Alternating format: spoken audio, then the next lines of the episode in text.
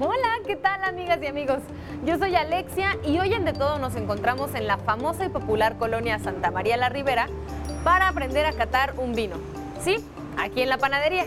¿Qué dicen? ¿Me acompañan? Entonces no le cambien. Comenzamos.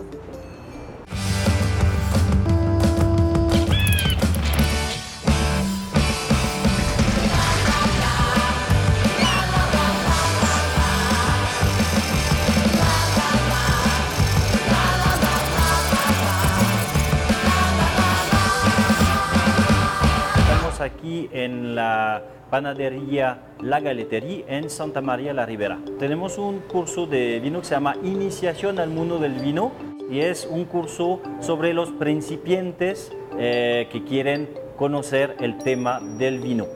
Nosotros somos restaurantero y también panadero y eh, conocemos bastante bien nuestra clientela. Sabemos que la gente en esas colonias de México, que son colonias bastante eh, antiguas, eh, tienen un gusto muy pronunciado para la buena gastronomía, los buenos antojos y eh, entonces para acompañar esos antojos lo mejor para nosotros es acompañarlo con el vino de mesa, el vino de uva.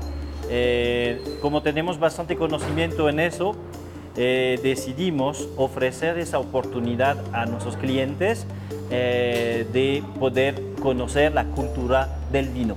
Cuando empezamos a hablar del tema del vino, a veces cuando no co- conoce uno se dice el vino es forzosamente algo caro y está a lo mejor reservado para la gente que tiene un presupuesto demasiado alto y pueden ofrecerse este tipo de gustos.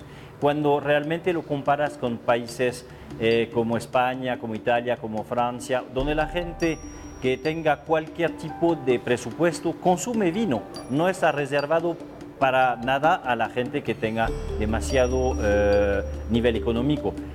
Es un producto popular que acompaña al ser humano desde tantos siglos y miles de años que sería obviamente eh, una equivocación pensar que está reservado únicamente para una élite.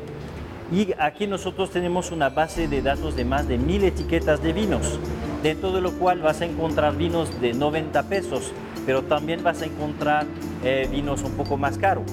La, en la escala de, precios es amplia, entonces siempre vas a tener una oportunidad para poder con tu presupuesto acomodarte para encontrar algo de, gusto.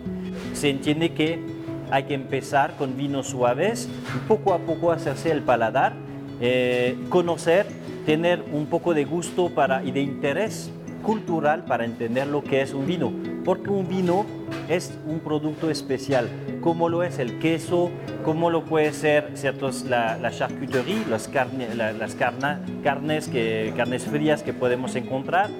Ese tipo de producto vale la pena realmente dedicar un poco de tiempo a aprender de ellos.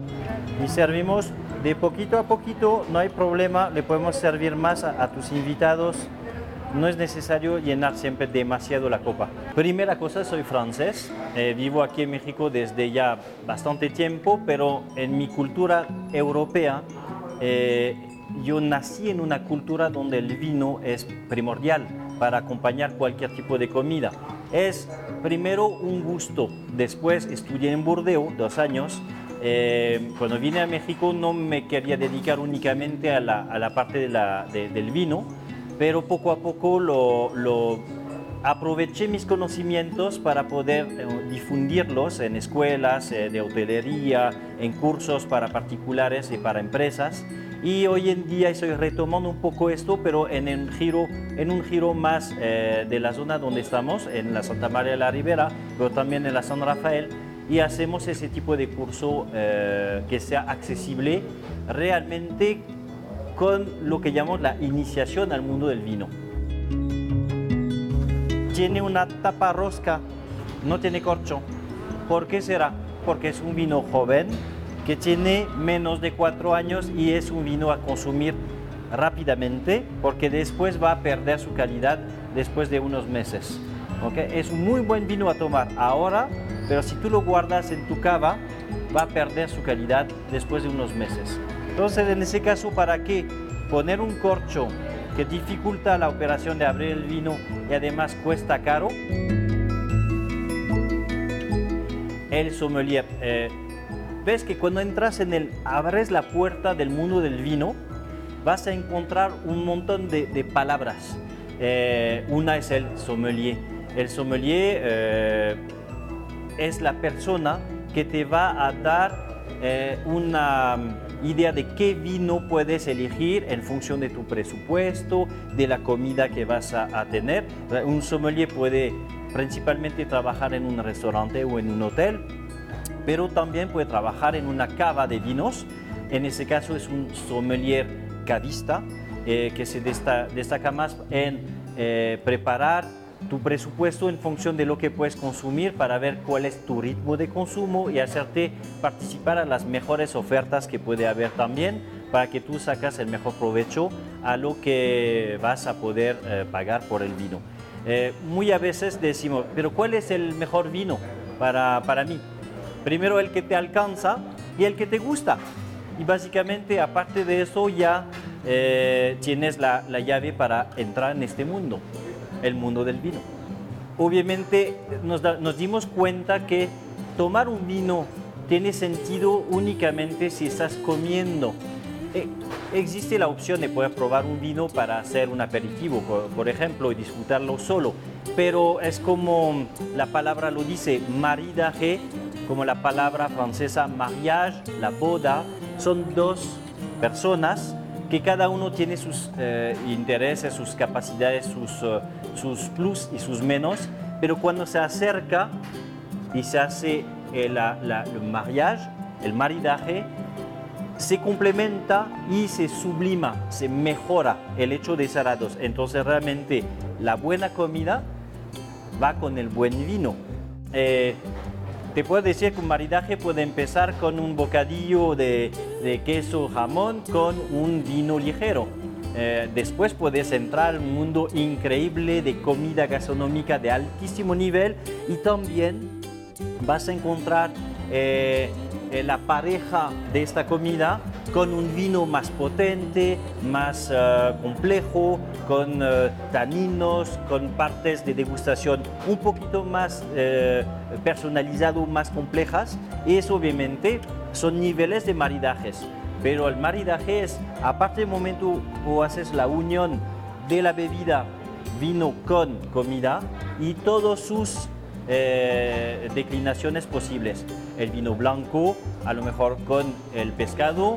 El vino espumoso puede ir con ciertos tipos de comida especial también. El vino tinto ligero va a ir con carnes frías ligeras. Un eh, vino tinto más complejo va a ir con un estofado de res, por ejemplo, con champiñón, reducción de, de azúcares, muchas cosas así. Eso es la famosa palabra maridaje aprender a elegir un vino para una comida o al revés, una comida acercarla a un vino.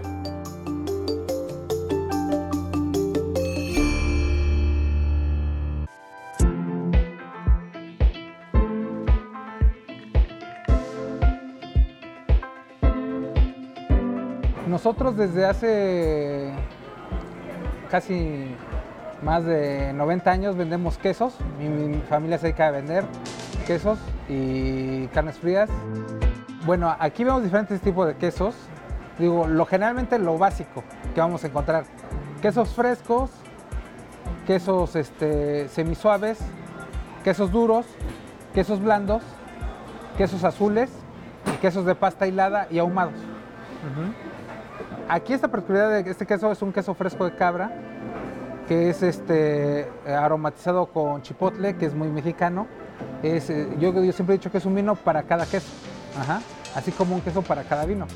Porque a lo mejor este queso va bien con un vino blanco, un chardonnay, por el tipo de estructura, pero hay que ver qué chardonnay le queda. Ajá. Porque también lleva picante, o sea, porque es una de las particularidades. En el caso del queso de cabra, aquí en México tenemos con arándanos que son más dulces, o con pimienta que son un poco más picantes, que a lo mejor hasta un tinto le podría ir bien, ¿no? Entonces en ese, eh, en ese tenor, de este, a este le va bien un Chardonnay blanco.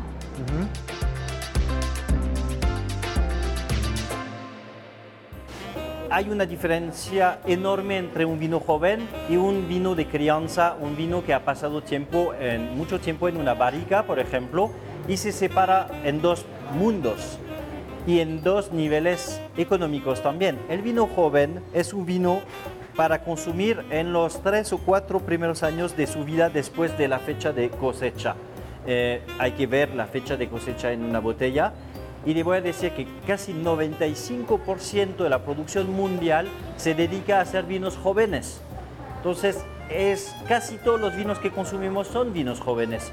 Nada más los vinos de guardia o los vinos de crianza que tienen ya un parámetro de crianza en barricas, esos son los famosos 5% de la producción mundial.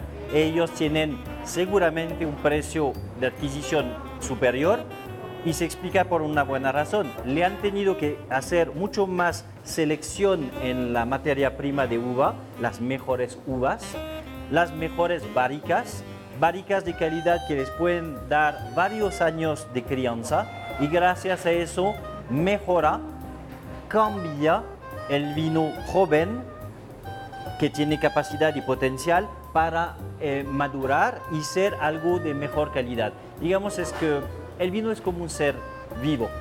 Nace, crece, madura y también muere. Ciertos vinos tienen capacidad para durar y otros no. Los que no tienen una capacidad larga para vivir son los vinos jóvenes. Los vinos que sí tienen una capacidad desde que nacen, los vamos a guardar y los vamos a mejorar. Y esos son los vinos de crianza. En el caso del siguiente, unos semiduros, por ejemplo, aquí tenemos de ejemplo un Fontina, puede ser un Por Salud, puede ser un Monster, pueden ser, hay una variedad de quesos este, semiduros. Le puede ir un, tinto joven, un tinto suave, a lo mejor también un blanco con un poco más de carácter, a lo mejor con un poco de barrica. Y de tinto joven podemos ser un petit Shiraz, una uva o un Shiraz joven en el cual pueda combinar bien el queso con, el vino, ¿no? Hay que separar la cata de vino en tres etapas. La parte visual, la parte olfativa y después la parte gustativa. Entonces la parte visual va a permitir ver que si el vino está limpio, o sea, que no tenga eh, residuos, que no tenga trozos de corcho que están metidos en la copa. Ver si el color nos llama la atención. Si un vino blanco tiene notas un poco rojizos, a lo mejor eso nos puede dar una idea que el vino ya empieza a pasar del momento en el cual es ideal para consumo. Eh, en, el, en el caso de un vino tinto hay una franja de colores muy diferentes, que no es únicamente la palabra rojo, puede ser vermella, puede ser color teja, puede, hay muchos tipos de variantes a nivel de los colores y si uno empieza a ver a través de una copa con técnica, eh, va a poder empezar a apreciar las, calidades visual de un vino. Después, pasado este momento, pueden empezar a agitar el famoso, agitar un poco la, el vino en una copa nos va a permitir ver cómo se mueve el vino, ¿ok?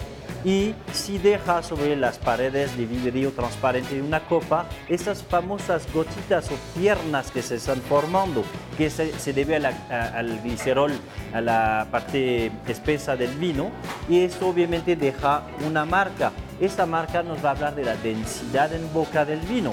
Sin haber probado todavía en boca, nada más de verlo, sabemos si el vino va a ser denso o no. Luego lo vamos a acercar a nuestra nariz y vamos a ampliamente respirar el vino. ¿ok? Lo vamos a, introducir toda la parte que es de em, la materia del vino, destaca olores, aromas diferentes de cada vino a otro. Y eso es interesante si podemos desarrollar nuestra nariz que hay que oler el vino para destacar esas, esas notas. Unos vinos va a oler a plátano, otros a limón, otros... Hay una variedad enorme a nivel de, de, la frutalidad, pero no únicamente la frutalidad. Hay otras partes que pueden ser debido a los alcoholes, debido a la crianza, sí o no, del vino. la nota de la barrica nos va a dar una nota de vainilla, de nuez, de tabaco, eh, de cuero. eh, y todas esas familias de palabras las tienes tú que eh, un poco empezar a conocer y a entender. En el caso de los ahumados, ahí sí hay que tener un poco más de cuidado porque el ahumado puede ir con vinos un poco más estructurados. A lo mejor que lleven un poquito de barrica, un poco de, envejecimiento ya, un poco de seis meses hacia arriba, pero no tanto, o sea, no irnos a un reserva o gran reserva, ¿no?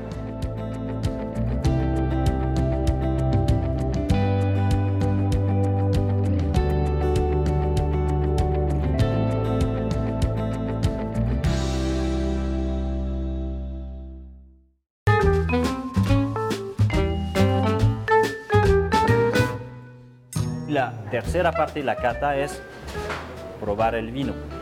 Catar el vino y probarlo no es lo mismo que consumirlo. Eh, de hecho, hay unos que pueden catar perfectamente un vino poniéndole en boca y lo pueden escupir sin ingerirlo. ¿De qué se trata? Las papilas gustativas están en, el, en la boca, en el estómago no. Una vez que ya tragas el vino no lo vas a catar más realmente. Vas a sentir que te calienta, pero por el alcohol. Ya no lo puedes degustar, no lo puedes catar. Catarlo realmente se hace cuando tú pones el vino en la boca y lo masticas o lo haces circular en toda la cavidad de tu eh, boca para que impregna todas las papillas gustativas que tenemos, que tienen, y es un milagro, unas capacidades de diferenciar los sabores. ¿ok? La punta de la lengua es lo dulce, la mineralidad y la, y la parte ácida sobre los lados de la lengua, los tánicos, la parte amarga, profunda, es la punta final de la lengua, la parte eh, ya la más eh, alejada de la, de la entrada. Y esto nos permite entonces diferenciar por zonas donde el vino hace más presencia. ¿ok? Es importante también destacar la saliva. La saliva hace que destaca todos los elementos de un vino, los destruye porque es la primera parte de la digestión, viene la saliva. Un buen vino siempre te hace salivar mucho, hay que saberlo. Un vino que no te hace salivar quiere decir que no hay gusto, pero lo saben. Lo mismo pasa con los platillos. Si tú comes un plato, un platillo que no te sabe a nada, no vas a salivar. Cuando tienes hambre, salivas más. Entonces, esos aspectos son la parte en eh, la tercera parte de la cata, que es la parte en boca. Seguimos, este es un queso de oveja, que es este de pasta dura, igual como el parmesano, ese tipo de quesos. De este se casa con un español de crianza, ¿no? Hasta a lo mejor hasta un reserva, dependiendo del queso. Si este es de madurcito de 8 meses, si tenemos un queso más viejo de 12 hasta 20 meses, le va un vino con más este, actitud, igual. Ya sería un gran reserva o reserva a ese tipo de quesos. Igual al parmesano, ya le va un vino más estructurado. En el caso del, del brie, que es un queso de pasta blanda con un poco de hongo en la parte que lo cubre, por ejemplo un ice wine que es un poco dulce, eh, de pronto eh, el anís, aunque no es un vino, que el licor me encanta con ese tipo, los vinos alsacianos le va bien, o sea, algo un poco dulce, eso es lo que me, me gusta más para este tipo de quesos de pasta blanda. Y los quesos azules pues pueden ser muy complejos. Eh, nosotros aquí, bueno, tengo un Roquefort francés, que es de leche oveja, que yo creo que le va mucho los vinos igual dulces, ajá, los vinos blancos dulces y los tintos ligeros, ¿no? A mejor un Malbec, un Merlot, pero ligero me refiero a que no tenga igual, no haya pasado por barrica. Y hay gente que le gusta a lo mejor que sea el contraste con un vino tinto más robusto, ajá, ya con carácter, añejado, en barrica, a lo mejor 3, 4 años, ¿no? Y todavía envejecido en la botella un año más o dos y así le gusta a la gente. A mí me gusta más el vino dulce para, para los quesos azules. Estamos en Gastronómica San Juan, dentro del Mercado San Juan, en el centro de la Ciudad de México. El sommelier principalmente es una persona pagada, especialmente formada para estar dando todas las características y el acceso al mundo del vino a los clientes. ¿okay? Eh, hay muchas otras palabras. El enólogo. El enólogo no es eh, especialmente un sommelier. Puede ser sommelier, pero un enólogo realmente es una persona que estudió eh, para poder producir vinos. Entonces realmente paso normalmente hoy en día son personas que estudian varios años, es nivel ingeniería, ¿okay? es ingeniero agronómico en producción de vinos y se llaman enólogos. Y son totalmente dedicados a ellos, desde la parte selección del tipo de uvas, selección de los terruños donde vamos a sembrar este, la vid y después trabajan sobre todo lo que es el ciclo vegetativo de la vid y luego lo que es también la producción del vino, de su elaboración en los famosos CHAIS, C-H-A-I-S, que es el lugar donde se hace eh, la producción de vino. Ahí el enólogo eh, utiliza un número de técnicas para poder elaborar un vino de calidad. La demanda para un vino de calidad no era la misma. Imagínense que en Europa el consumo enorme de vino que teníamos era para cortar el agua con vino para eliminar bacterias porque el, agua que tenían no era siempre de buena calidad. Para evitar enfermedades, la gente le agregaba vino que tiene alcohol y su preocupación no era tanto la calidad del vino, sino más bien eh, su función para poder eh, evitar este, enfermedades. Entonces, hoy el mundo del enólogo no es el mismo de hace unos siglos atrás. Primero que todo, eh, tiene que empezar por lo básico. Es innecesario empezar a gastar de una manera eh, fuerte en vinos. Mejor empezar con los vinos de primera gama, ver el, eh, consumirlos para ver cuál es el placer que uno puede recibir. La etiqueta del vino dice muchas cosas. Dice su zona de producción, el año de la cosecha, con qué tipo de uva, quién fue el productor, todo ese tipo de, datos nos permite aclarar un poco el terreno. Nosotros lanzamos la parte de iniciación al mundo del vino específicamente aquí en la Santa María de la Ribera, en la, en la cremería charcuterie que tenemos, que es panadería también. ¿Por qué? Porque yo para poder catar los vinos necesito elementos de comida, el famoso queso pan y vino. Sobre todo los fines de semana, quieres hacerte una charola de productos variados y con eso un buen vino. Ese tipo de, de, evento, el queso pan y vino, es muy amigable y realmente no es ostentoso. Entonces te puede permitir pasar un grato momento. Como decía, como dice Pedro Poncelis, el vino es poco bla bla, mucho glu glu. Entonces para aprender del vino hay que probarlos, no hay de otro.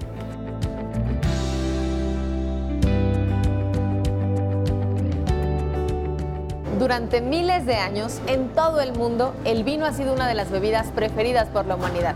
Y cuando conocemos un poquito acerca de su naturaleza y sus propiedades, entendemos por qué. ¿Te gustó este capítulo? Cuéntamelo a través de nuestras redes sociales. Ya sabes que tenemos Facebook y Twitter esperando tus comentarios. Y que también tenemos podcast en iTunes y canal en YouTube, porque yo sé que quieres volver a ver este capítulo. Soy Alexia, esto es de todo, nos vemos la próxima.